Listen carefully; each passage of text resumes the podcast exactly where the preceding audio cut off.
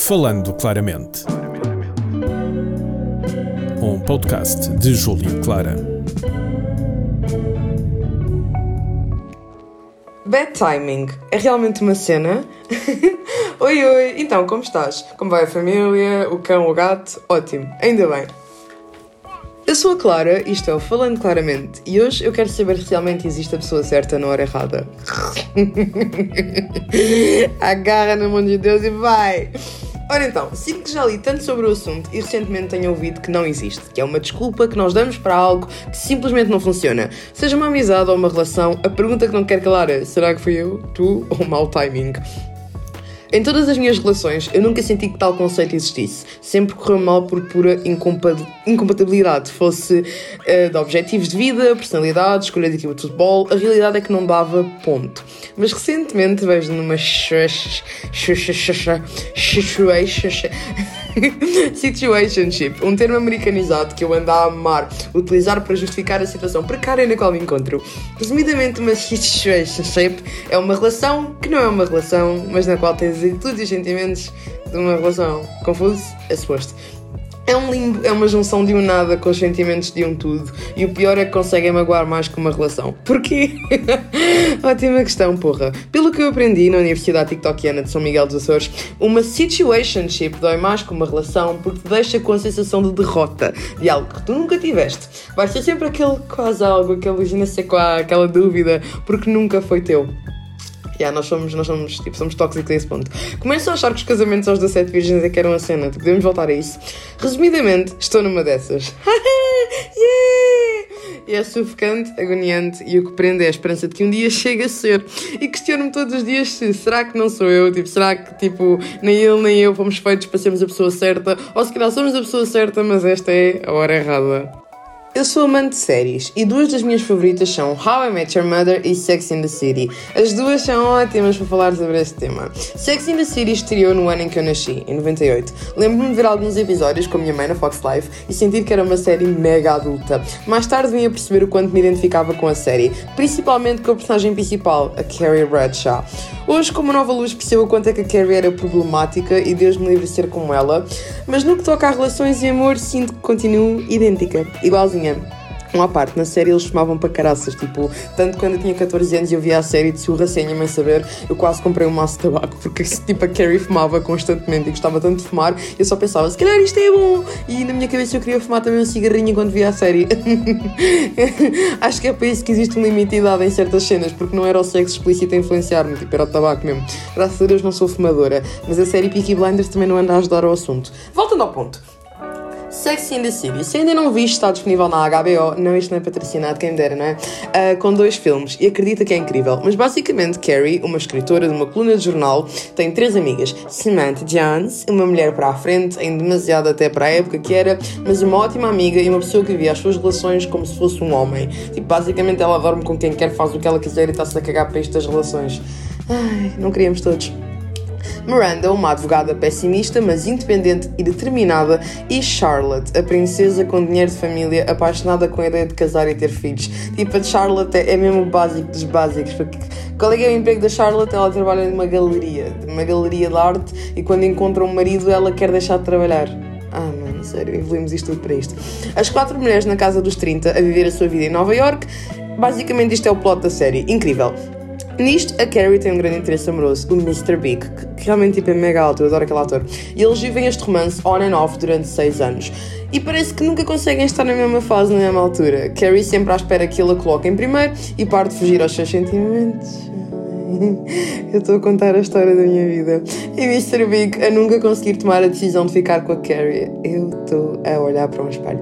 Ambos com personalidade complicada e atitudes explosivas, mas com uma ligação tão genuína, forte e intensa que conseguiu transparecer o tempo e o espaço. Ao longo da série percebemos que eles foram feitos um para o outro, mas durante tipo anos foram a pessoa certa na hora errada. A Carrie arruinou relações, o Big arruinou casamentos, tudo porque não se conseguiu endireitar. E o meu medo é que talvez seja verdade. Talvez nós possamos ser a pessoa certa na hora errada. Talvez. Talvez o tempo seja a única coisa que nos para e talvez a melhor coisa a fazer é desistir até que o tempo lute por nós. Vários problemas com esta conclusão, começando com a ideia de já ter encontrado a pessoa certa para mim, mas não estamos na hora, dá-me pânico. Tipo, é suposto eu viver os próximos 10 anos em espera, put myself on hold, até que esta pessoa decida que sou eu. até que o tempo e o espaço se unam a nosso favor. Na, hipotética parece romântico, mas para mim eh, sou só apenas doloroso. Uh, eu estou aqui agora, importas, por favor, só naquela? O meu medo, como já expressei ao bendito rapaz, é que passemos os próximos 10 anos longe para acabarmos juntos. Então para que é que foi esta merda? Tipo, para que é que nós nos sujeitámos? Eu estou aqui gostosa agora, aproveita-me, ok? Não, não, é quando eu tiver 40 anos é que ele vai aparecer. O mais horrível é que tudo em mim me diz para não acreditar que exista tal coisa, mas a forma como me sinto quanto a esta pessoa é que ela é a minha alma gêmea, mas que simplesmente não dá. Ai meu Deus. Ou talvez seja mesmo verdade e não dá porque é uma pessoa a querer, porque se voltássemos tipo à série, como eu voltei pela 14 vez, no joke, o Mr. Big só percebeu que a Carrie uh, era a pessoa certa quando a estava a perder, quando ela ia para Paris e teve de ir lá buscá-la. Big spoiler, mas vê a série na mesma. Eu sei que não devia estar a receber conselhos amorosos numa série, mas porquê que é que é tão difícil? Nós somos seres lógicos e racionais em todos os aspectos, então porquê que quando toca ao amor tornamos tão miúpes? Basicamente é isso que eu quero perceber. O meu lado negativo e cético quer acreditar que a pessoa certa na hora errada só acontece porque alguém está a dar 200 enquanto outra pessoa só dá 20. E continua a ser, tipo, o tempo errado até as duas pessoas estarem a dar o, o seu máximo. Então talvez eu não tenha que esperar o tempo, só mesmo pelo esforço. Ficou melhor? Não? Ótimo. Ai, eu preciso de uma caixa de lenços. Eu admirava, tipo, adorava ter uma conclusão, mas no final, será que sofremos à espera do tempo, do esforço? Tipo, será que isto compensa pela esperança de ficarmos com a pessoa que sentimos que é perfeita para nós? Ou devemos aceitar que talvez tenhamos que levar a vida sem esse grande amor e talvez o inalcançável da coisa é que torna o grande amor?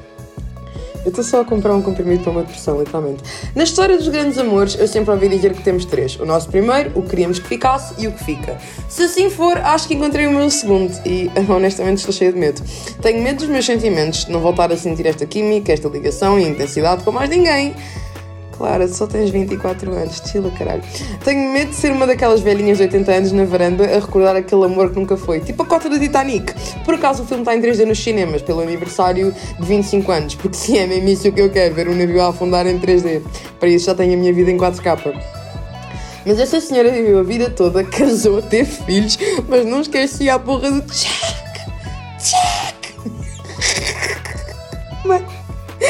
Jack, é colar de esmeralda que tu mandaste para o mar, tens a noção da economia que estamos a passar. Chavala, vai lá buscar essa, tipo, vai, atira-te ao mar, tipo, foda-se, vai buscar o colar. O grande amor dela, tipo, imaginem, o que é que é viver assim? Sei que existem coisas maiores e medos maiores, mas no que toca a relações, esta é a minha maior fobia. Encontrar a pessoa e não ficar com ela lá no fundo, bem no fundo, eu espero que existam pessoas certas na hora errada e que eu não tenha que ser como uma cota do Titanic. Estou bem traumatizada com esse filme. Eu espero que seja como o Notebook. God, man, larga os romances, Clara, pelo amor de Deus. Vai estudar. Acho que só nos resta aceitar o inevitável, tipo que timing é uma bosta e que nem tu nem eu podemos fazer algo, portanto só nos resta viver, aproveitar cada segundo do nosso próprio tempo, porque esse também acaba um dia e não queremos que a última coisa na nossa mente seja um amor que nunca foi, mas uma vida do caralho, não é? Update. Terminei a minha situation.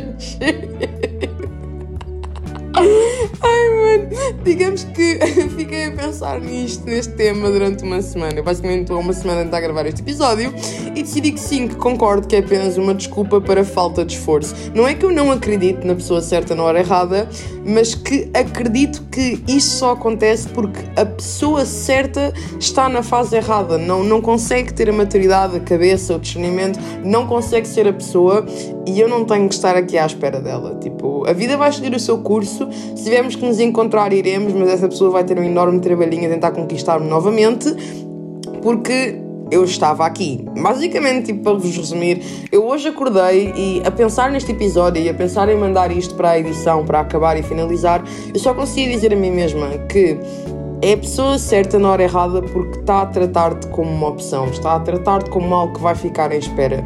E tu não mereces isso, tipo, tu não mereces ser alguém que está on hold, que está em espera até esta pessoa estar pronta. Então, basicamente, eu virei para ele e disse: Eu sou boa demais para isto. And I fucking meant it. Acho que no meio de tentar que isto funcionasse, tanto querer acreditar que éramos a pessoa certa, que era eu, deixei-me de cair nesta bolha de automutilação a ponto de que, tipo, eu via-me constantemente a perguntar-me: Já chega, Clara? Tipo, já chega. Um, a um ponto é que eu fiquei numb para tanta coisa porque vivia na minha cabeça a dizer: Mas nós somos a pessoa certa, mas nós somos a pessoa certa. Então desculpava, desculpava, desculpava. Mas não tem que acontecer, nós até podemos ser a pessoa certa, mas isso não significa que eu tenha que me mutilar constantemente por causa disso. Significa que eu tenho que deixar a vida seguir o seu rumo e respeitar-me. Basicamente é isso.